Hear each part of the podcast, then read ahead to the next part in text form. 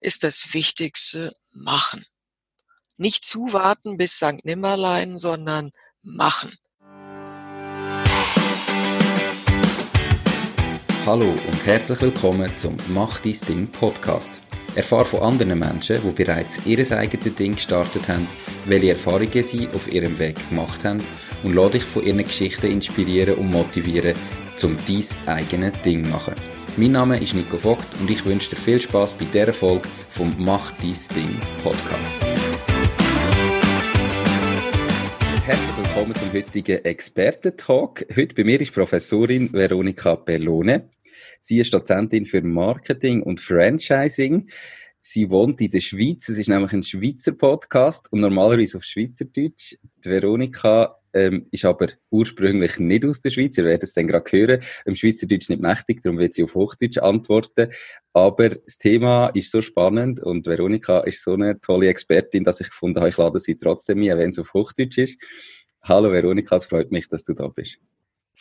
Hallo Nico, es freut mich auch, dass wir hier so ein Gespräch führen. Ja, und halt bei mir ein bisschen Hochdeutsch. Ja, ja, ein bisschen, da hast du ja schon Schweizerdeutsch eingepackt, aber ich glaube, du fühlst dich wohler auf Hochdeutsch, oder? Ja, schon, ja. Wäre mir ganz recht. Perfekt. Ich habe ja mehrere Formate im Podcast. Heute geht es ähm, um einen Expertentalk. Also wir nehmen das Thema Franchising ähm, durch am heutigen Tag. Ich habe schon mal einen Expertentalk gehabt mit dem Professor Dr. Rolf Meyer. Dort ist es um das Thema Entrepreneurship gegangen. Das heißt einfach für Zuhörer, heute sind es ein bisschen andere Fragen. Es geht nicht um die Veronika und ihr Unternehmen, sondern vor allem um das Thema Franchising. Du bist Expertin für Franchising. Kannst du doch gerade mal erklären, was ist überhaupt Franchising? Franchising ist eine Wachstumsstrategie für Unternehmen. Das heißt, dass sie ihr Geschäftskonzept in multiplizierter Form anderen Existenzgründern, Existenzgründerinnen anbieten, die sich mit diesem Geschäftskonzept selbstständig machen wollen. Das bekannteste oder das Paradebeispiel ist immer McDonald's äh, wo man sich eben mit einem McDonald's-Restaurant selbstständig machen kann. Aber es gibt natürlich ganz, ganz viele andere solcher Konzepte, die so gegen Entgelt angeboten werden. Also das bedeutet, wenn ich jetzt würde wählen, könnte ich einfach sagen, hey, ich mache jetzt einen McDonald's auf, ähm, ich zahle McDonald's für das Geld, bin aber nachher selbstständig. Ja, ganz genau. Also das wäre eine Option, sich dort selbstständig zu machen. Da muss man allerdings wirklich auch eine ganze Menge äh, Geld mitbringen, um das äh, realisieren zu können. Aber eben, es gibt natürlich ganz viele andere Möglichkeiten und es ist gar nicht so leicht, bei McDonald's zu landen. Also es gibt nach wie vor sehr viele Bewerberinnen und Bewerber. Es gibt auch ein sehr strenges Auswahlverfahren. Aber wie gesagt, es gibt äh, noch ganz, ganz viele äh, andere Konzepte kleinerer Dimension, mittlerer und ebenso großer Dimensionen wie McDonald's. Das sind natürlich dann Beträge für die Investition in so ein Restaurant, die dann doch in die Millionen gehen. Und das ist ja doch nicht so einfach möglich für jeden. Okay. Kannst du denn gerade mal ein paar andere Beispiele nennen, die eben vielleicht ein bisschen kleiner sind, wo man jetzt vielleicht auch nicht so kennt? Ja, natürlich, gerne. Also es gibt hier in der Schweiz, äh, um mal äh, hier zu bleiben, Fox Trail, das sind diese Fuchsjagden, diese Abenteuer, die man bewältigen kann. Ich kann da auch Franchise-Partner, Partnerin werden, Fox Trail Partner oder Adventure Rooms oder aber ich kann Edropa übernehmen als Selbstständiger, Selbstständige oder ich kann ein Wax in the City aufmachen, das sind Enthaarungsstudios oder ich kann mit einem Coffee Bike äh, mich beruflich selbstständig machen, das ist eine kleine Version oder Natura Gückeli, das sind diese Poulet-Stände, die mobilen Poulet-Stände. Auch mit so einem kann ich mich beruflich selbstständig machen. Also es geht, ich kann aber auch ein Madame Tussauds aufmachen. Es gibt ganz viele Franchise-Beispiele. Franchising ist bei weitem also nicht nur in der Gastronomie vorzufinden, sondern in allen Branchen finde ich das. Also es gibt Kultur-Franchising, es gibt ähm, Green Franchising, es gibt Social Franchising. Es gibt äh, ganz viele Tech-Franchising, also es gibt wirklich sehr viele Bereiche und hier mit Madame Tussaud oder dem Guggenheim Museum, was alles franchisierte Konzepte sind, äh, ist der Bogen sehr weit gespannt der Möglichkeiten im Franchising. Ja, sehr spannend. Also eben ganz häufig hat man das Gefühl, oder sieht man das ja gar nicht als Kunde, hat das Gefühl, das ist jetzt irgendein Betrieb, wo einfach zu einer riesen Kette gehört. Aber das sind in dem Fall ganz häufig selbstständige Unternehmer, wo beispielsweise so ein Gückeli, ähm, so ein Gückeli-Wagen haben. Also mhm. der gehört ihnen, die tun einfach quasi über das Franchising, was kaufen sie denn da ein beim Franchise-Geber? Also jetzt an diesem Beispiel äh, Gückeli, da ist es so, dass man diesen Wagen liest, also diesen Poulet-Wagen, der mir zur Verfügung steht, wo ich dann eben die Poules zurechtmache, dort die Standorte suche, wo ich diesen Wagen aufstellen kann. Was ich einkaufe, ist das ganze Know-how, wie ich das letztendlich bewerkstellige. Also wie kann ich mit diesem Geschäftskonzept Geld verdienen? Äh, Food Trucks gibt es sehr viele. Es gibt sehr viele Einzelunternehmerinnen und Unternehmer, die äh, über die Food Trucks äh, spannende gastronomische Konzepte realisieren. Und hier beim Natura Güggeli ist es eben auch so eine Art Food Truck. Aber hier bekomme ich dann eingekauft über eine Eintrittsgebühr und über laufende Gebühren das Know-how, wo ich am besten präsent bin mit meinem Natura Güggeli Stand, wie die ganze Belieferung vonstatten geht, wie ich am besten mit den Kunden umgehe. Also ich bekomme all das an die Hand, was mir den Erfolg auf möglichst schnellem Wege äh, ermöglicht. Okay, Spannend. Also, was ist denn, wenn ich mich jetzt, wenn ich jetzt sage, hey, ich möchte mich selbstständig machen, ich bin unzufrieden mit meinem, mit meinem Angestelltenverhältnis, warum sollte ich mich dann vielleicht einmal mit Franchising beschäftigen und eventuell ein Franchise-System starten, also als Franchise-Nehmer, mhm. anstatt dass ich alles selber mache? Was ist der Vorteil?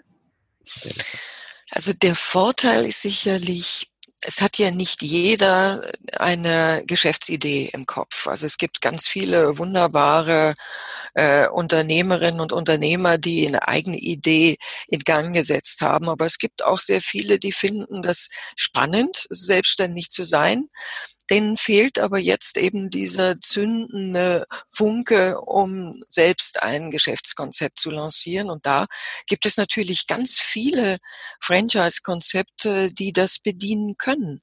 Also ich äh, habe einmal die Möglichkeit, mich meiner Veranlagung und dem, was ich gern mache, mich beruflich selbstständig zu machen. Und ich kann zudem das relativ schnell äh, umsetzen, das Geschäftskonzept, weil ja alles schon vorhanden ist. Es gibt erprobtes Material, es gibt Erfahrungswerte. Das heißt, also ich kann mich so ein bisschen auf der Überholspur selbstständig machen. Ich muss nicht das, was alle, und ich habe ja selbst auch ein Unternehmen, das, was man durchmacht, die Kinderkrankheiten, um das mal so in Anführungszeichen zu setzen, wenn man sich beruflich selbstständig macht mit einer eigenen Idee, dann äh, muss man die ersten fünf Jahre, also muss man erstmal sehen, dass man die durchhalten kann. Äh, man hat viele Learnings, man hat viele Lernkurven, was auch alles gut ist. Das stählt ein. Aber es gibt ja auch so und so viele, die die ersten fünf Jahre nicht überstehen. Und das kann ich umgehen, wenn ich mit einem Franchise-Konzept auf den Markt gehe.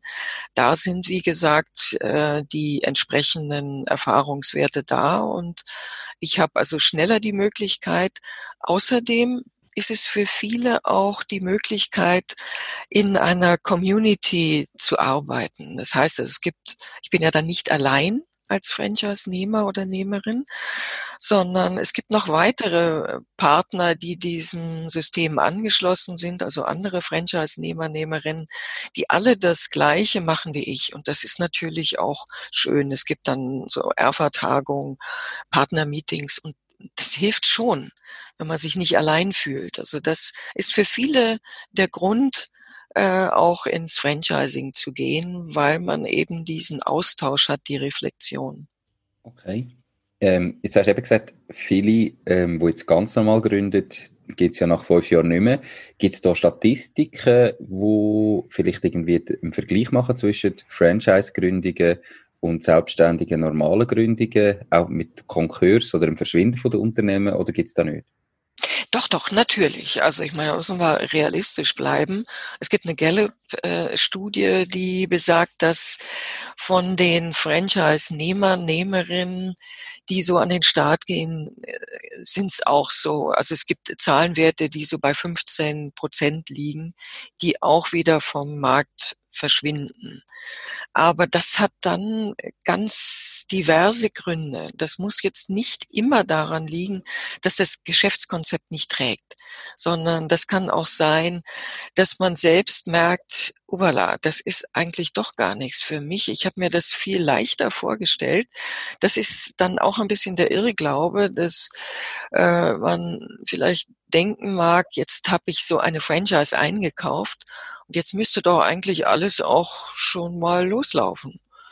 Und dem ist natürlich nicht so. Ich muss natürlich genauso ein Engagement, ein unternehmerisches Engagement zeigen, wie äh, wenn ich äh, selbst eine Idee realisieren würde. Und deswegen, das unterschätzt so manch einer dann doch. Also dass es bedeutet, beruflich selbstständig zu sein. Und du weißt ja, äh, du kennst das äh, ganz genauso. Man ist extrem involviert. Das sind dann eben nicht die 45-Stunden-Wochen, sondern das ist viel, viel mehr Arbeit. Und da äh, denke ich, da ist dann für manche einen doch dass, dass man das unterschätzt hat, dass man das sich leichter vorgestellt hat. Und das führt eben auch dazu, dass manch einer wieder vom Markt verschwindet.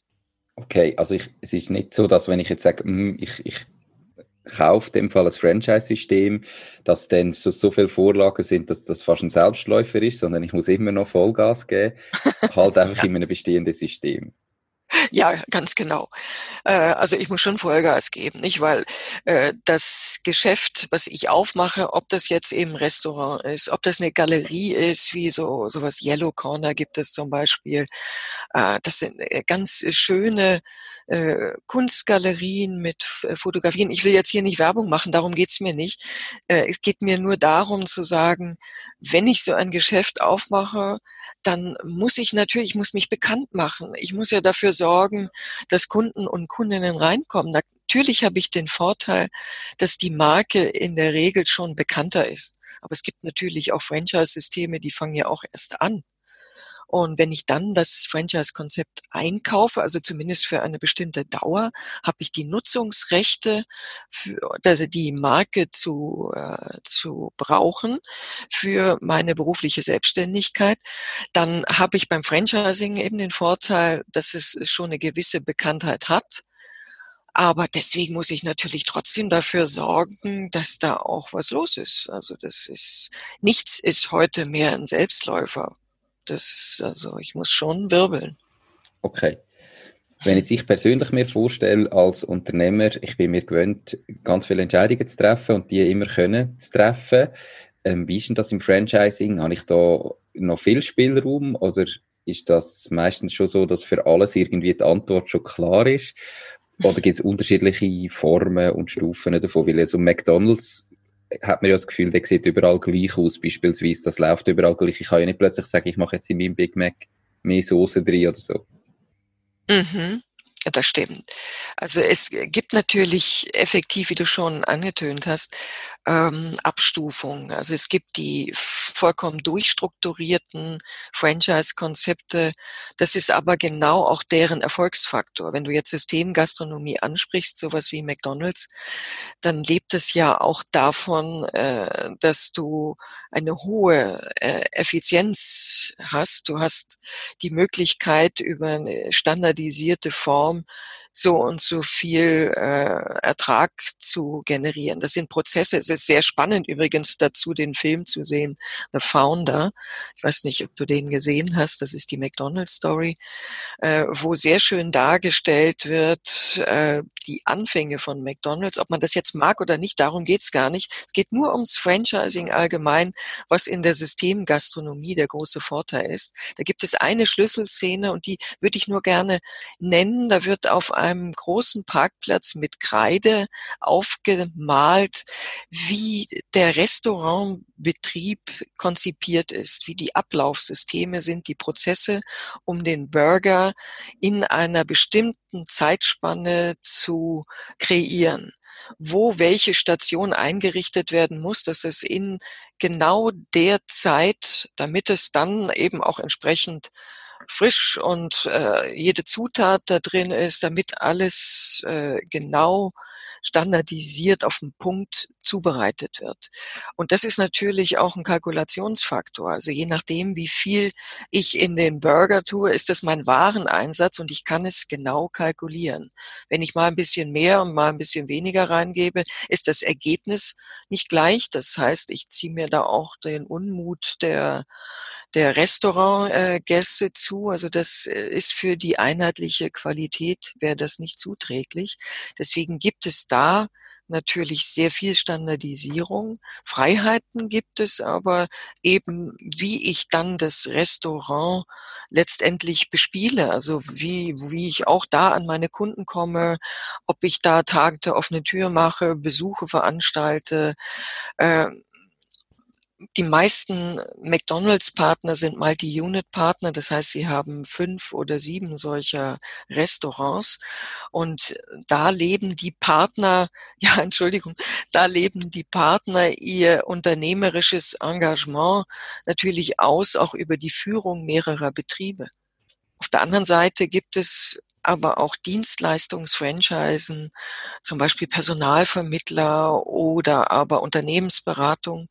Da ist die Freiheit der Partner, wenn man das jetzt so nennen will, in der Ausgestaltung der Tätigkeit natürlich viel größer, weil es dann auch von der Person abhängt, wie sie rüberkommt und äh, die Tools, die zur Verfügung stehen, übers Franchising dann auch nutzt. Also es gibt eine große Spannbreite äh, zwischen sehr äh, streng geführten und bewusst streng geführten Systemen und eben auch Soft-Franchisen. Okay. Spannend, definitiv. Eben, der Vorteil bei McDonalds ist, dass man sich das ganze Know-how ja würde einkaufen. Dafür mhm. ist es mhm. wahrscheinlich auch teurer, so neu mit in, zu investieren, je weniger vorgehst, ist das dann auch günstiger? Kann man das sagen? Ist, oder, oder stimmt das überhaupt nicht? Nee, das, also jetzt muss ich mal berlinerisches Nee einflechten. Mhm, ähm, nein, das äh, kann man so nicht sagen. Dienstleistungskonzepte, die haben eine andere Herausforderung und die liegt darin, Menschen vorzubereiten. Jetzt zum Beispiel, wenn sie Coaches werden oder äh, was weiß ich, im, im Immobilienbereich oder äh, was auch immer die Dienstleistungsfranchise vorsieht, da sind dann oftmals die Ausbildungseinheiten eben auch sehr lang. Das sind dann Ausbildungen, die gehen dann auch über, was weiß ich, zwei, drei Monate und sind äh, dann auch äh, streng eingetaktet. Das heißt, das kann erfordern, dass die Eintrittsgebühr für das Konzept dann auch bei, es kann bei 30, 40, 50.000 äh, Franken liegen, kommt jetzt wirklich ganz drauf an. Es gibt auch welche für 20.000 Franken Eintrittsgebühr, was aber dann nicht heißt, dass es damit erledigt ist. Es gibt dann immer noch eine Investitionssumme, wie bei einem McDonald's, da ist es die Investitionssumme in ein Restaurant. Und für ein Dienstleistungskonzept bleiben wir jetzt mal bei Personalvermittlung oder Unternehmensberatung. Ähm, da ist es dann die Investition in eine entsprechende Büroinfrastruktur, entweder ein eigenes Office oder aber äh, in einem Gemeinschaftsbüro wo ich dann dafür aufkomme, dass da entsprechend eben auch Räumlichkeiten zur Verfügung stehen. Und das ist dann natürlich nicht ganz so teuer, aber ich muss auch investieren. Also das, aber es lässt sich jetzt nicht so sagen, dass Soft Franchising jetzt immer speziell günstig ist. Es kommt mhm. auch ganz drauf an, auf das Konzept als solches. Okay, also ich meine, wenn ich ein Restaurant ja würde jetzt eröffnen, beispielsweise habe ich ja sowieso Investitionskosten in, in die Infrastruktur, ich muss irgendwo ja. einen Raum haben. Wenn ich eine mhm. Unternehmensberatung mache, brauche ich ja so oder so auch Büros. Mhm. Der Unterschied ist wirklich die Eintrittsgebühr. Und nachher ist im Franchising, gibt es ja auch noch eine laufende Gebühr im Normalfall, oder? Ja, genau. Mhm. Die laufende Gebühr ist dann für die für den Support äh, übers Jahr. Das heißt, das ist dann Beratung in der Betriebsführung, das ist Marketingberatung, das sind aber auch äh, die, das ist die ganze Koordination und Organisation von R-Vertagung, Partnermeetings, manchmal Hotline, also eben wenn man wirklich äh, auf dem Punkt ein bisschen auch mal Feuerwehr spielen muss als Franchisegeber, wenn es irgendwie äh, was, was ich zur Qualitätskontrolle oder irgendetwas stimmt nicht mit dem Betrieb, dass man also doch zur Seite steht, dem Partner oder der Franchise-Partnerin zur Seite steht. Das braucht natürlich dann auch äh, Gebühren, damit diese Maschinerie ähm, laufen gehalten wird. Und das sind ganz unterschiedliche Gebühren. Wahrscheinlich wäre schon deine Frage, wie hoch sind denn Gebühren? Das ist immer in Abhängigkeit zu dem Support, den ich leiste. Und da gibt's jetzt dann schon Unterschiede. Ob es ein Dienstleistungskonzept ist da ist der Aufwand der Beratung, des Supports äh, sehr viel höher als in reinen Produktfranchisen. Wenn ich Produkte vertreibe, ist das eben auch sehr viel standardisierter und da sind dann die Gebühren oftmals so bei vier bis acht Prozent. Aber im Dienstleistungsbereich, weil man als Franchisegeber, Geberin eben sehr eintauchen muss in die jeweilige Welt des Franchise-Partners, an welchen Projekten ist er dran, wie kann ich ihm helfen, äh, da kann dann die Gebühr schon mal bei 10 bis 15 oder sogar 20 Prozent liegen. Das immer vom Umsatz? Ja, genau. Entschuldigung. Mhm. Kein Problem. Okay ähm, spannend, also sehr breite Bandbreite. Äh, genau. Mhm. Jetzt, wo finde ich überhaupt Franchisegeber? Also gibt es irgendwo eine Übersicht, wenn ich mir jetzt überlege, hm, okay, vielleicht wäre das etwas für mich?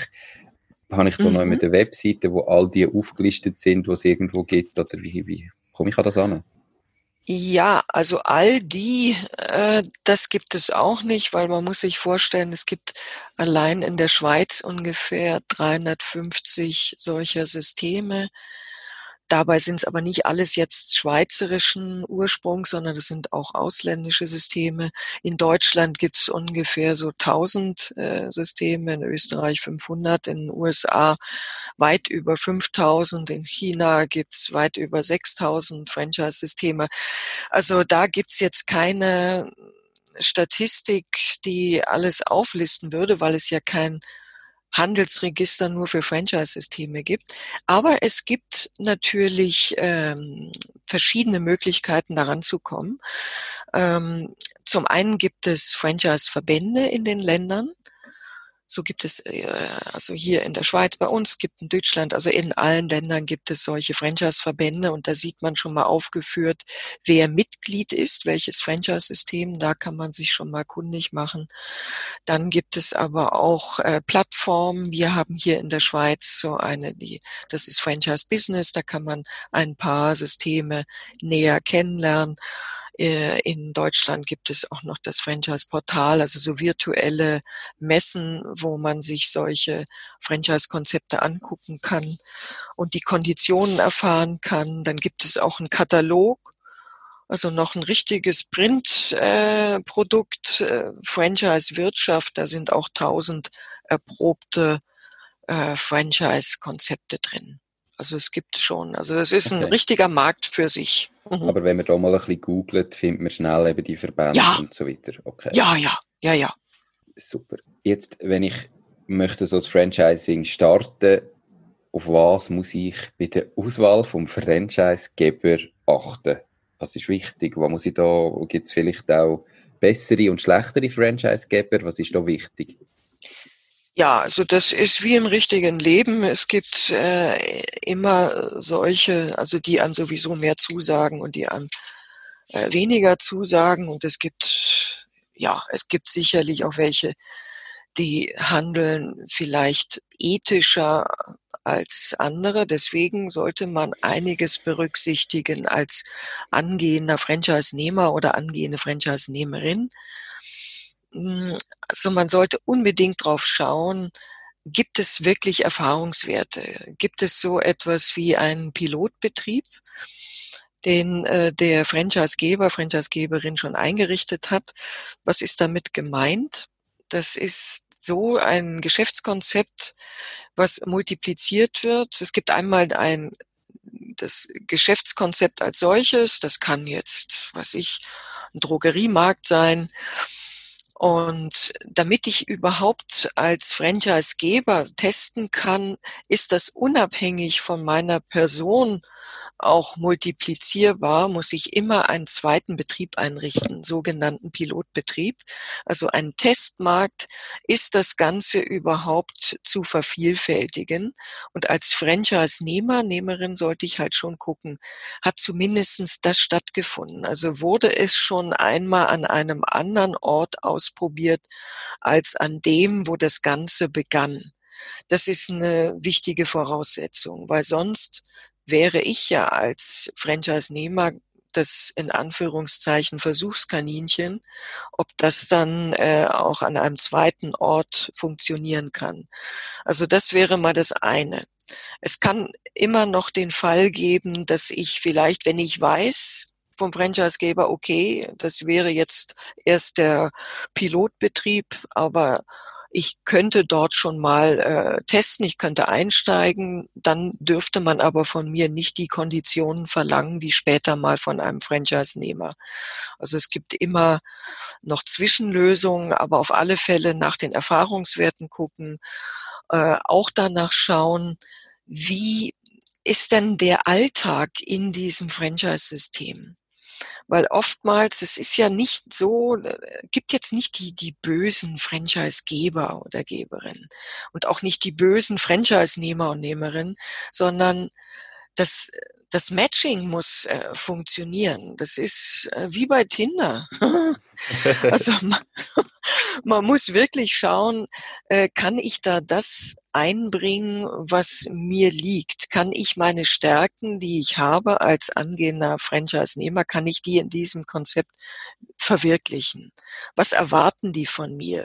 Wie muss ich rumlaufen? Muss ich eine bestimmte Uniform anziehen? Wenn mir das widerstreben würde, also immer ein Hütchen aufzuhaben oder äh, irgendetwas zu nutzen, was gar nicht auf meiner Linie liegt, dann sollte ich es lassen. Alles, wo ich das Gefühl habe, das ist eigentlich, äh, da würde ich einen Kompromiss eingehen, würde ich mir wirklich überlegen, will ich das auf lange Zeit? Weil irgendwann, gerade wenn irgendwas nicht gut läuft, wenn der Umsatz nicht so äh, sich zeigt, wie ich es erwartet hätte, dann führe ich eigentlich alles darauf zurück, dass mir dies und jenes ja von Anfang an nicht gefallen hat. Also auch ein bisschen aufs Bauchgefühl hören, ob dann wirklich alles stimmig ist. Und wenn ich etwas erkenne, was für mich nicht stimmt, würde ich dem auf den Grund gehen. Dann würde ich immer auch schauen, kann ich mit anderen Franchise-Nehmern, Nehmerinnen sprechen, um mal von denen so zu hören, wie ist denn das eigentlich? Also ist auch eine Offenheit da. Das halte ich auch für sehr wichtig weil man muss wissen, immerhin geht es um Geld und um viel Lebenszeit, die man da hineinsteckt. Also muss ich auch die Möglichkeit haben, äh, das gut kennenzulernen. Auch mal einen Schnuppertag, äh, der mir ermöglicht wird, dass ich wirklich mal die Abläufe sehe. Natürlich muss sich der Franchisegeber oder die Geberin dann auch äh, absichern lassen, dass also nur bestimmte Bereiche gesehen werden, weil also muss auch eine Geheimhaltung seitens des Franchise-Gebers stattfinden, weil sonst könnte es ja auch sein, dass so ein potenzieller Franchise-Nehmer, Nehmerin so ein verdeckter Ermittler ist und so die tollen Sachen rausfinden will, die dieses System da aufgebaut hat. Aber das sind mal so die entscheidenden Sachen. Also passe ich da wirklich rein? Passt mir das, wie das Ganze geht? Passt das zu meinem Wertesystem? Möchte ich mich nachhaltig aufstellen. Es gibt viele Franchise-Systeme mit einem nachhaltigen Gedankengut, mit sehr spannenden Maßnahmen, die die kreiert haben. Passt das zu mir? Äh, all das muss ich äh, überprüfen. Und auch das, die finanzielle Perspektive. Ist es das, was ich mir so erträumt habe? Ist es das, was, was habe ich für persönliche Zielsetzungen? Lassen die sich mit diesem Franchise-System realisieren. Okay, also kann man auch als Selbstständige oder, oder wenn man so ein Franchise-Unternehmen hat, eben vielleicht, wenn man jetzt McDonalds hat und am Schluss sieben McDonalds führt, kann man wahrscheinlich sehr, sehr viel Geld verdienen als Franchise-Nehmer. Und wenn es halt irgendein anderes System ist, dann kann man davon leben. Da gibt es ganz breite Unterschiede. Da gibt es, ja, natürlich, da gibt es große Unterschiede. Aber es gibt ja eben auch ganz unterschiedliche Profile. Also es mag sein, dass äh, je nachdem, was man vorher für einen Lohn bezogen hat, da ist dann die Perspektive, wenn es dann, was weiß ich, nur, was heißt nur, aber eine Dimension annimmt, die vielleicht 2000 Franken dann drüber ist oder 3000 Franken. Aber ich kann auch dies und jenes absetzen und ich kann mir aber die, das ist das, was viele ja auch beflügelt. Ich habe doch die Möglichkeit, mir das Leben so ein bisschen so einzurichten, wie es mir Spaß macht. Also ich habe zwar eine Mini-Hierarchie in diesem Franchise-Konzept, da gibt es also einen Franchise-Geber, Geberin, die mir auch so Rahmenbedingungen vorgibt, aber ich innerhalb dessen habe ich natürlich schon auch sehr viel Spielraum. Also eben bei dem einen mehr, bei dem anderen weniger. Und das ist ja das, was für viele noch mehr wert ist als jetzt 1000, 2000, 3000 Franken mehr oder 10.000, sondern eher so dieses Gefühl, ja, das ist jetzt mein Ding. Absolut, richtig. Der Podcast heißt ja Mach dies Ding. genau. Und da geht's, da muss man eben, wie du schon gesagt hast vorher, zuerst mal wissen, was möchte man überhaupt vom Leben? Was sind Ziele? Äh, mhm. Wie möchte ich mein Leben verbringen? Und dann muss man herausfinden, gibt es vielleicht ein Franchise-System, das das ermöglicht? Und dann kann man das sehr gut als Alternative verwenden, weder dass man komplett von vorne anfängt. Aber zuerst muss man ja mal wissen, was will man überhaupt vom Leben? Und mhm wenn wir ehrlich sind, ist ja das in den wenigsten Fällen einfach mehr Geld. Das hat man vielleicht das Gefühl, wenn man eben im Moment noch schlecht verdient. Aber sobald man ein bisschen mehr verdient, merkt man eigentlich, wie, wie der Wert vom Geld abnimmt. Ja. Viel mehr genau. darum geht, dass man etwas machen kann, was einem Spaß macht, was man gerne macht. Und darum, die Alternative vom Franchising möchte ich ja darum auch eben in dem Podcast präsentieren, definitiv. Mhm was sind jetzt Herausforderungen, wenn ich als Franchise-Nehmer so ganz am Anfang stehe, ich habe mich entschieden für ein Franchise-System, welche Herausforderungen bin ich da gegenüber, stehe ich gegenüber? Wenn, äh, also eben als Franchise-Nehmer, wenn du beginnst, ja, dann hast du da durch die Ausbildung, die du ja jeweils durchmachst, damit du schnell das Geschäftskonzept äh, inhalieren kannst sozusagen und auch weißt, worum es geht, was äh, die, die, worin die Erfolgsfaktoren liegen, bist du da, da kommst du eigentlich gar nicht so viel zum zum Nachdenken, was eigentlich alles gemacht werden muss, so wie du es als Einzelunternehmerin oder Unternehmer tun musst. Da musst du alles selbst erfinden für dich. Da gibt es eben schon vieles, was vorgespurt ist. Das ist sicherlich mal das, äh, womit du äh, rechnen darfst. Und was natürlich auf der anderen Seite genauso in Anführungszeichen zuschlägt, ist, dass sich dein Leben verändert, dein soziales Umfeld, das erleben alle, die sich selbstständig machen. Eben, du hast auf einmal ganz andere, äh, einen anderen Tagesrhythmus. Du bist sehr viel mehr engagiert in der Regel, weil du auch viele Jobs wahrnimmst, wenn es auch beim Franchise-Nehmer, Nehmerin ein bisschen anders ist, da gibt's in der Regel ja auch noch ein Backoffice, die machen für dich dann, die, die planen größere Kampagnen, äh, die, die, die ganze Promotion, also da wird sehr viel, wird einem abgenommen und dafür bezahlt man ja dann auch die Gebühren. Und auch anderes wird abgenommen. Es gibt entsprechende Software, beziehungsweise es gibt auch äh, Möglichkeiten, Offertstellung. Du kriegst also viele Textkonserven, die du nutzen kannst. Also es gibt sehr, sehr vieles, was dir den Alltag dann schon erleichtert. Aber alles andere erlebst du natürlich genau wie jeder andere Unternehmer, wie jede andere Unternehmerin, dass sich dein Leben verändert, dass sich dein privates Umfeld verändert.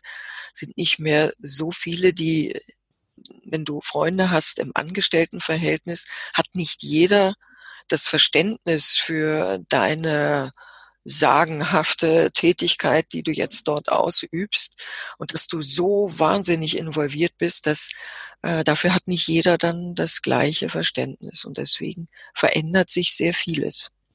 Okay. Wechseln wir einmal Zeiten. Jetzt ähm, haben wir immer über den Franchise-Nehmer geredet. Es sind aber auch Leute, die den Podcast hören, die sind bereits Unternehmer. Die haben vielleicht ein erfolgreiches Konzept bereits gestartet. Wenn ich mir jetzt überlege, hm, ich möchte wachsen, warum macht Franchising Sinn gegenüber einfach einem eigenen Standort zu machen? Also, wieso sollte ich überhaupt sagen, hey, ich mache jetzt ein Franchise-System daraus, anstatt dass ich einfach sage, ich mache einen weiteren Standort? Mhm. Also da gibt's und dazu habe ich äh, zusammen mit dem Franchise-Verband hier in der Schweiz auch mal eine Studie lanciert. Das waren äh, Studierende der FANW, die haben da eine ganz hervorragende Arbeit geleistet und, eine Umfrage auch gemacht unter den Franchise-Gebern, Geberinnen hier in der Schweiz. Das hat wiederum bestätigt, dass die größte Motivation der Franchise-Geber, Geberin ist, dass sie die Motivation der Franchise-Nehmer so toll finden. Also, dass sie nicht mehr allein sind, sondern mit ganz engagierten Partnern zusammenarbeiten am Markt, die alle das Gleiche tun. Da entsteht eine unheimliche Power. Und das beflügelt sehr viele Franchise-Geber, dass sie sagen eben, also ich arbeite mit Partnern auf Augenhöhe, auch wenn ich ihnen jetzt Bedingungen vorgebe, aber es ist ein anderes Einvernehmen als jetzt vergleichsweise mit jetzt zum Beispiel Filialleiterinnen, Filialleitern, obwohl ich das äh, eben, das ist nicht despektierlich gemeint, aber es ist ein anderes äh, Engagement dahinter bei den Selbstständigen. Und natürlich auch die finanzielle Beteiligung. Das ist natürlich auch ein Grund.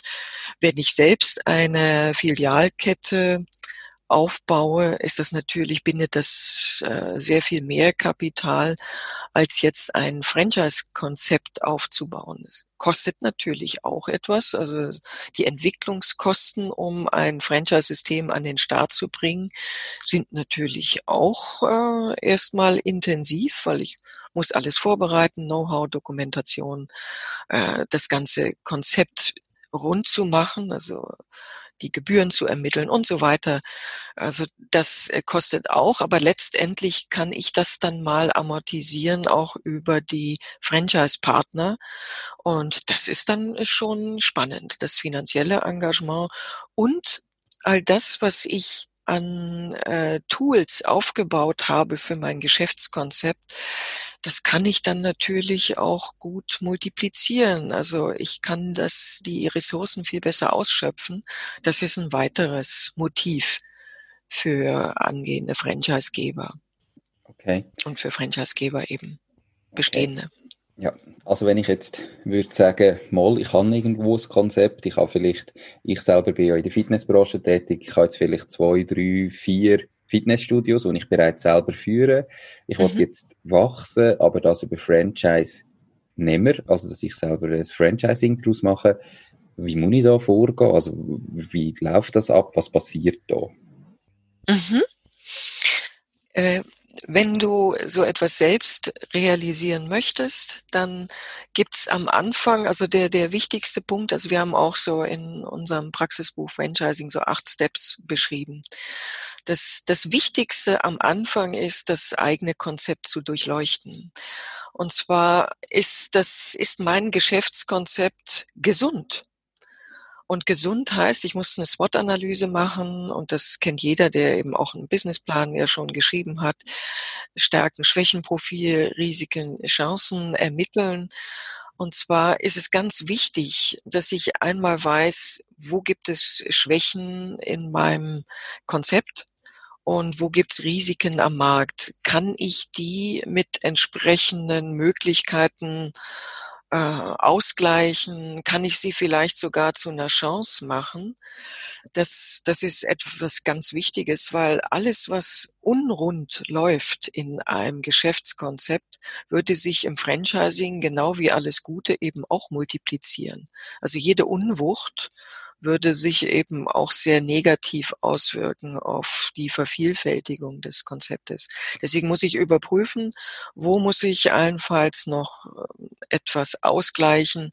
Und dann muss ich natürlich auch fahnden, wo habe ich denn USP? Also wo habe ich etwas, was andere, sei es jetzt Fitnessstudios oder Kosmetikstudios oder äh, Personalvermittlung, wo habe ich etwas, was andere in der Form nicht haben. Das muss nicht immer im Produkt selbst liegen. Also das muss jetzt nicht, äh, das müssen nicht andere Kraftmaschinen sein oder andere Bewegungseinheiten oder Methoden. Das können spezielle Tools sein, digitaler Natur. Das können äh, bessere Abläufe sein im Hintergrund, die mich effizienter äh, dastehen lassen. Also das können die, die Alleinstellungsmerkmale können Vielgestalt sein. Also da, äh, aber die müssen vorhanden sein. Denn wenn ich nur die Kopie der Kopie der Kopie am Markt bin, dann werde ich dafür auch keine Franchise-Nehmer finden. Weil Franchise-Nehmer und Nehmerinnen gucken natürlich auch, kann ich mich mit diesem Konzept am Markt eben auch gut positionieren und mich profilieren. Also deswegen, das ist eine ganz wichtige Sache. Also Gesundheit plus eben auch ähm, Alleinstellungsmerkmal. Und ich muss wissen, was möchte ich denn erreichen? Also wie ist denn meine grundsätzliche Strategie? Möchte ich den Markt äh, in der Schweiz durchdringen? Wie viele Standorte wären denn überhaupt möglich aufgrund des Potenzials, was da ist? Und die Schweiz ist ja nun auch speziell kleiner, möchte ich allenfalls auch ins benachbarte Ausland gehen oder vielleicht sogar internationalisieren. Das müsste ich auch überprüfen, weil ich muss den Break-Even ermitteln. Das heißt, ab dem wievielten Franchise-Partner, Partnerin hat sich denn der Aufwand gelohnt? Also ich brauche auch, es ist eine Wachstumsstrategie des Franchising, ich brauche eine bestimmte Anzahl an Partnern, damit sich die Entwicklungskosten amortisieren und auch die laufenden Kosten nicht nur amortisieren, weil ich lebe irgendwann ja auch dann von den Gebühren als Franchisegeber.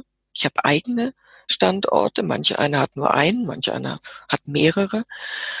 Aber ansonsten sind es nachher die Gebühren, die die Maschine am Laufen halten und deswegen muss ich das sehr gut ausrechnen. Das sind mal so die ganz wichtigen Schritte und dann kommen noch viele dazu, aber äh, du kannst gerne äh, auf den Punkt fragen, was du da wissen möchtest. Nicht, dass ich jetzt hier nee, eine ganz lange Litanei erzähle. Absolut perfekt, äh, super Antwort gewesen. Du hast kurz auf ein Buch verwiesen, die Frage nach Büchern kommt nachher nochmal, aber vielleicht können wir es jetzt nochmal gerade schnell rausstreichen. Du hast acht Praxistipps, oder wie ist es gegangen? Ja, genau. Das sind so ähm, acht, also klingt jetzt so ein bisschen hochtrabend, aber acht Wahrheiten beim Franchise-Aufbau. Aber das ist effektiv. Also ähm, wir sind nun schon oder ich jetzt speziell sehr, sehr lange in diesem Markt tätig. Äh, vorher mal als Franchise-Managerin und jetzt eben schon sehr lange mit meinem eigenen Geschäft. Und da sieht man schon über die vielen Jahre und über die vielen Konzepte, was es braucht, um am Markt erfolgreich zu bestehen. Und da sind es eben äh, solche Schritte und das ist ganz praktikabel auch im Buch dargestellt. Was muss ich machen? Was muss ich beachten? Es gibt auch sowas wie das Denken in Konsequenzen. Ich muss meine Schritte immer überlegen, was hat das zur Folge für einen Franchise-Nehmer, für Franchise-Geber, also für mich und auch für die Gesellschaft. Also denn Nachhaltigkeit ist also für uns hier, also in meiner Firma, ein großes Thema. Wir haben auch mal den Green Franchise Award entwickelt, auch mal was über Green Franchising geschrieben. Also Nachhaltigkeit äh, für die Gesellschaft und eben auch für die Franchise-Nehmer, eine ökonomische Nachhaltigkeit hinzubekommen. Das ist auch ein sehr wichtiger Schritt und da gibt's eben auch Anleitungen, wie man sowas macht, so okay, wie, so eine wirtschaftliche Entschuldigung, ja. Buch, ja, ja, so auch so, was gehört zu so einer Wirtschaftlichkeitsberechnung und was muss ich machen, damit die Partner auch äh, motiviert bleiben und so weiter. Also eben, da sind verschiedene Steps abgebildet. Perfekt. Und wie ist der Name vom Buch? Entschuldigung.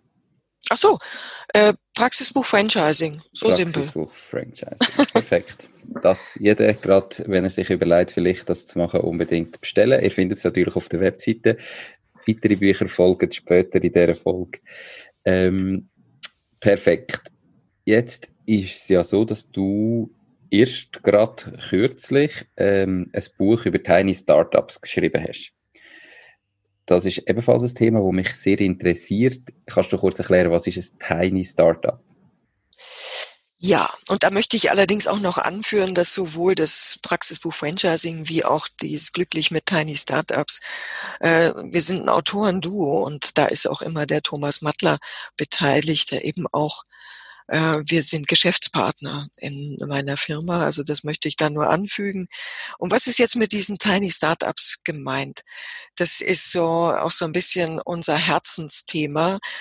Das sind äh, Kleinst- und Kleinunternehmen, die äh, zum Beispiel in der Schweiz äh, 98,2 Prozent der Unternehmen ausmachen. 98,2 Prozent sind in der Schweiz Kleinst- und Kleinunternehmen. Und Kleinstunternehmen, das sind Betriebe unter zehn Mitarbeitenden, die äh, bis zwei Millionen Umsatz machen. Und Kleinunternehmen, sind solche Unternehmen, die unter 50 Mitarbeiter haben und bis 10 Millionen Umsatz machen. Das, und davon gibt's eben sehr viele und nicht nur in der Schweiz. In Deutschland sind das auch äh, über 96 Prozent und in Österreich sind das auch so um die 98 Prozent. Das sind alles ganz mutige engagierte Unternehmerinnen und Unternehmer, die ihre Idee verwirklicht haben, ihr Konzept verwirklicht haben. Und das ist einfach fantastisch. Und das wollten wir mal vorstellen, denn von den Großen ist immer die Rede, von den Googles und Facebooks und wie sie alle heißen, ist äh, die Rede, ist alles fantastisch, aber von den Kleinen spricht man viel zu wenig und die bewegen so viel in ihrem Kreis, in ihrem Kundenstamm. Und da dachten wir, dazu müssen wir mal, so wie du das jetzt auch so schön machst. Äh, aber davon muss man doch einfach, darüber muss man doch mal sprechen. Definitiv. Ich denke auch, eben, in, dem Podcast geht es ja hauptsächlich um genau so Firmen drüber, wenn du dein Ding willst machen dann muss das absolut nicht eben das neue Facebook sein oder eine Firma, wo irgendwie ein Milliarden-Exit macht, sondern ein kleines Unternehmen. Darum finde ich das auch so spannend. Gibt es dann dort äh, auch Franchising-Möglichkeiten in so einem Tiny Startup-Bereich, also wirklich, wo es um Kleinstunternehmen geht? Ja, das gibt's natürlich auch. Da gibt's so eins äh, auch meiner Lieblinge. Äh, das ist das äh, Coffee Bike zum Beispiel. Also man kann sich mit einem Lastenrad, also was vollkommen ausgerüstet ist, also für mobile äh, Kaffeepausen, äh, mit so einem Konzept kann man sich selbstständig machen, aber auch genauso hier in der Schweiz das wunderbare Tuk-Tuk, das ist ein Catering-Service von dem äh, Stefan Di Gallo. Das ist, das sind so kleine, mobile, schöne Konzepte, mit denen man sich selbstständig machen kann und man überschaut das alles. Und äh, man kann das genauso ausfüllen oder Fit for School.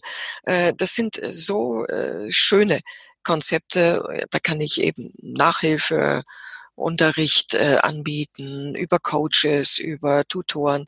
Also es sind ganz wichtige Konzepte, äh, für fürs tägliche Leben. Da kann ich mich genauso ausleben und Tiny äh, Unternehmer, Unternehmerin werden. Also da gibt's jetzt noch mehr. Das sind einfach jetzt so ein paar äh, Ausschnitte.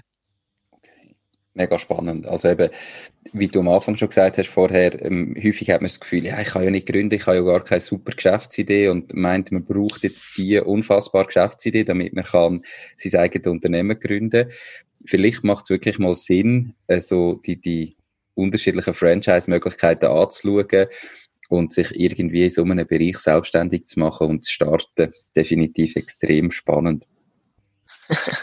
Ja, finde ich natürlich auch, sonst wäre ich nicht schon so, so lange dabei und sehe, was es eben alles auch äh, an Möglichkeiten gibt. Also definitiv, also von Schauspielschulen über Ernährungsberatung, äh, über Social Franchise Konzepte, die von Stiftungen ins Leben gerufen werden, um unabhängiger von Gönnern und Spendern zu werden. Gibt es tolle Kaffeehauskonzepte. Also es ist wirklich also ein, ein spannender Markt. Ich werde auch nie müde, da weiterzumachen, weil das eine ganz schöne Landschaft ist und äh, man muss es einfach überprüfen, ist es wirklich was für einen. Aber die Möglichkeiten sind da. Es gibt also doch ganz vieles, äh, wo man mal kurz eintauchen kann und gucken kann, äh, ist das nicht doch was für mich?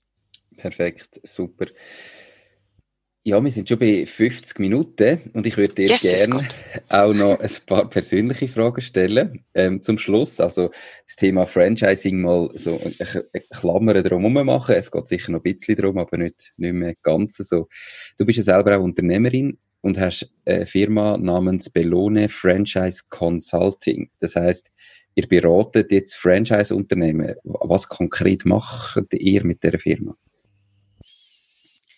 Also in, das Hauptgebiet ist, dass wir Unternehmen beraten, die ins Franchising gehen wollen, also die überprüfen lassen wollen, ob ihr Geschäftskonzept franchisierbar ist. Das ist mal so das, das Kerngebiet und dann helfen wir auch beim Aufbau von Franchise-Systemen. Das heißt also, wir sind beim Erstellen der Dokumentation, bei der Konzeptionierung, bei den Strukturen und Prozessen. Äh, da helfen wir mit. Wir begleiten sowas entweder als Coach oder eben auch maßgeblich bei der Beschreibung dieser Geschäftskonzepte. Und was wir auch so äh, machen, ist dass wir Franchise-Nehmer-Suche ist jetzt nicht äh, unser Spezialgebiet. Dafür haben wir eher eine Plattform äh, aufgebaut, die wir jetzt auch ausbauen, weil wir sehen, dass die Nachfrage dafür größer wird, dass eben Kandidaten auch mal so schauen wollen, was gibt's denn da für Systeme in der Schweiz. Ähm, das, das machen wir auch. Aber dann ist es eben auch so das Tätigkeitsfeld, dass wir schon gestandene Franchise-Unternehmen halt auch beraten, also Refresher, ähm, Coachings anbieten, um das Ganze zu modifizieren. Ein Franchise-System, auch Franchise-Systeme kommen in die Jahre und brauchen immer mal wieder so ein Fremdbild und das bieten wir und dann natürlich auch viele äh, Referate und äh, Vorträge dazu und ja, Coachings für auch mal für Auseinandersetzungen, die es geben kann, natürlich wie überall in Partnerschaften, so nicht nur in privaten, sondern auch in Geschäftspartnerschaften. Das ist so das, das Spektrum, also alles drumherum. Und eben Markenberatung, das macht vor allem auch mein Geschäftspartner Markenberatung für Franchise-Systeme. Okay, sehr spannend. Also wenn man sich überlegt, ähm, vielleicht sein Unternehmen zu einem Franchise zu machen, wärst du definitiv eine gute Ansprechpartnerin, um mal schauen, macht das überhaupt Sinn und dann vielleicht ein bisschen tiefer reinzugehen. Mhm. Ja, genau.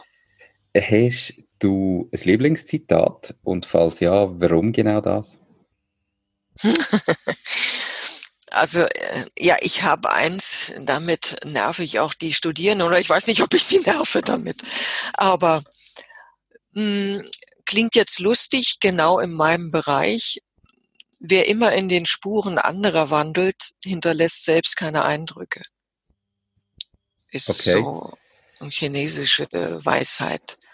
Aber das zählt auch fürs Franchising ganz genau. Also ich muss sehen, äh, dass ich, also wenn ich Eindrücke hinterlassen will, dann muss ich schon irgendwas speziell machen oder anders machen.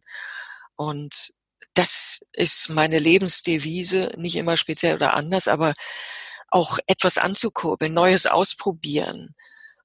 Man muss auch mal dabei auf die Nase fallen, aber das, also nicht nur so Mainstream, sondern äh, ja, wirklich auch mal aus der Rolle fallen ich finde das ganz wichtig. Okay, super.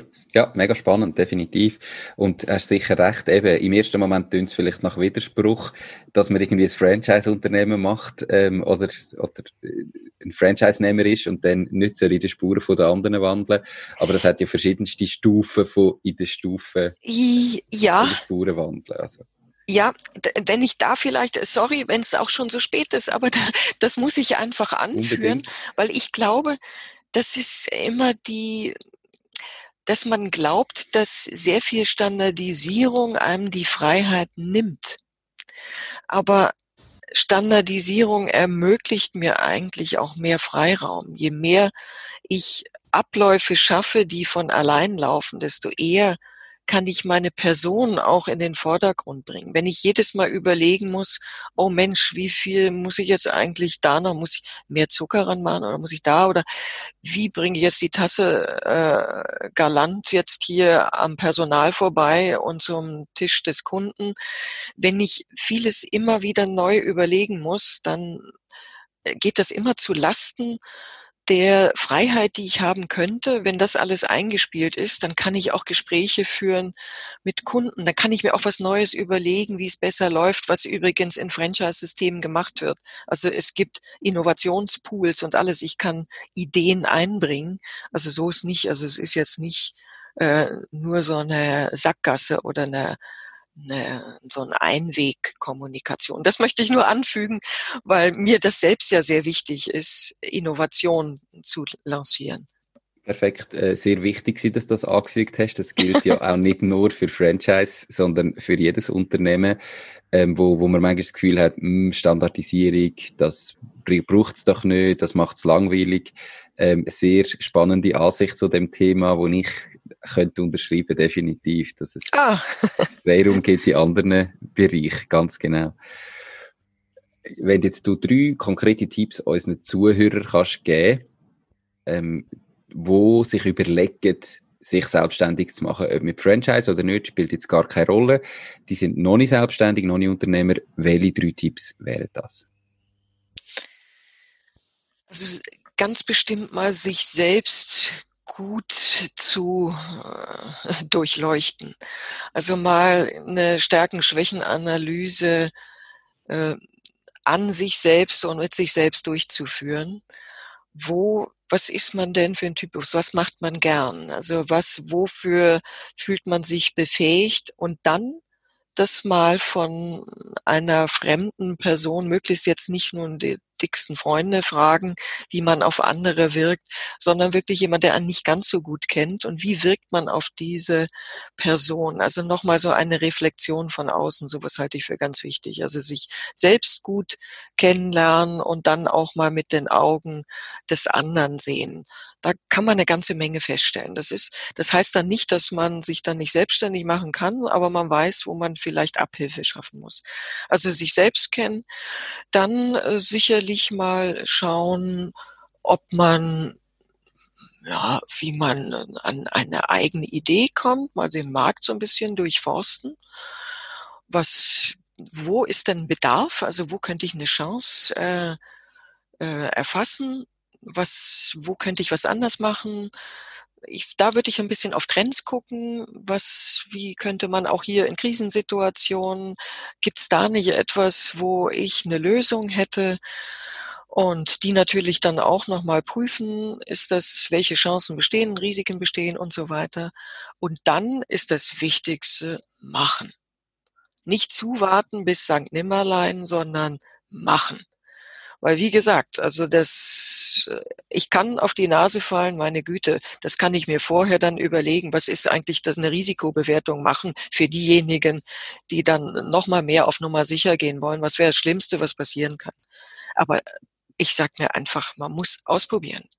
Und die Zeit, die rennt. Also, weil es gäbe für mich nichts Schlimmeres, als zu sagen, oh, da hatte ich eine Idee vor zwei Jahren, hätte ich mal. Mhm grausam, diese Vorstellung. Okay, einfach ausprobieren und. Ähm, ausprobieren, machen, anfangen, zack. Perfekt. Super Tipps, danke vielmals. Ähm, nächste Frage gerade, dass wir langsam zum Ende kommen.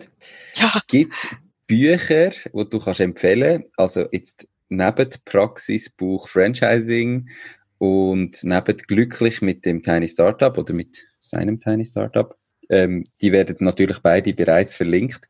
Gibt es noch weitere Bücher, die du da kannst empfehlen also was ich jetzt gerade lese und was ich sehr schön finde, ist, ein Algorithmus hat kein Taktgefühl. Das ist von Katharina Zweig. Da geht es um künstliche Intelligenz, um Chancen, aber auch um Grenzen. Auch so ein bisschen humorig dargestellt.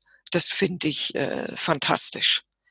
Das äh, macht Spaß. Ich brauche auch immer ein bisschen was mit Humor und darüber dann aber trotzdem was Spannendes lernen.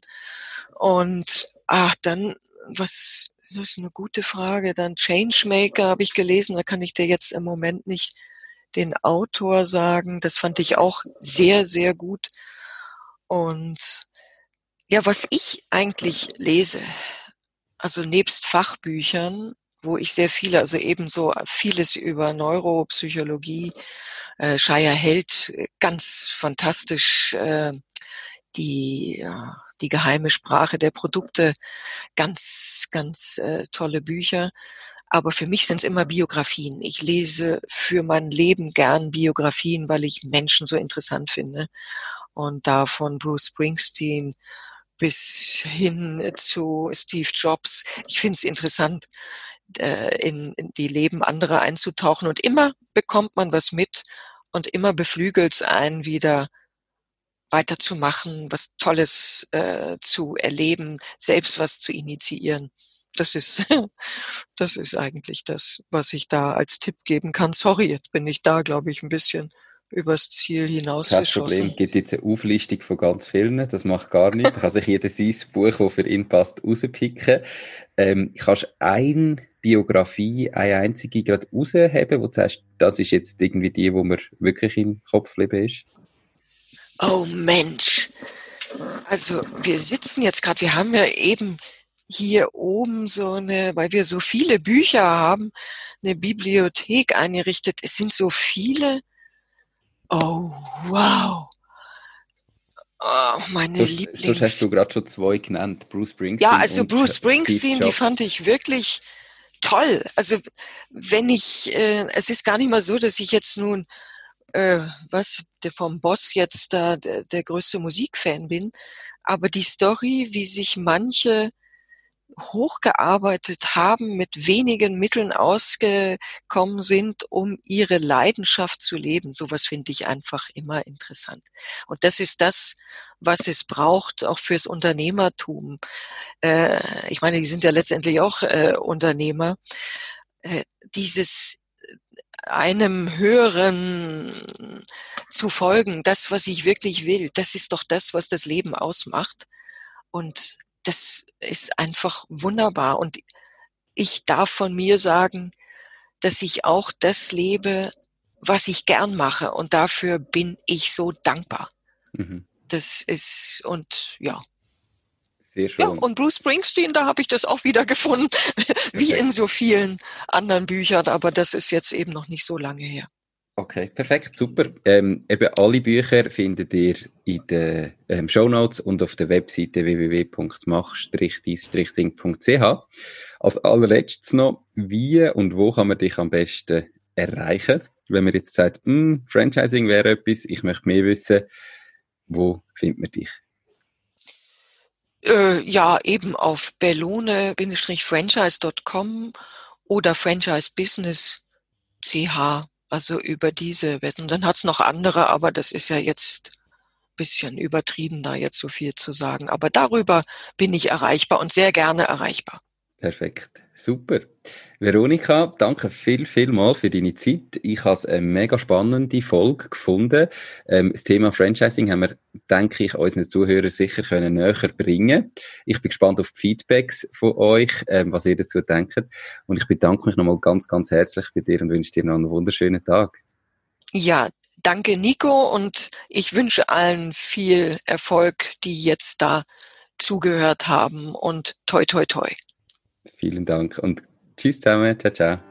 Tschüss. Das war es auch schon mit dieser Podcast-Folge. Ich bedanke mich ganz herzlich fürs Zuhören. Ich würde mich außerdem extrem freuen, wenn du auf meine Webseite www.mach-dies-ding.ch wirst gehen und dich dort in mein Newsletter einträgst. Damit kann ich dich über neue Folgen und Themen, die dir helfen, dein eigenes Ding zu starten, informieren. Nochmal danke vielmals fürs Zuhören und bis zur nächsten Folge vom Mach dies Ding Podcast. In dem Sinn, alles Gute und bis dann, dein Nico.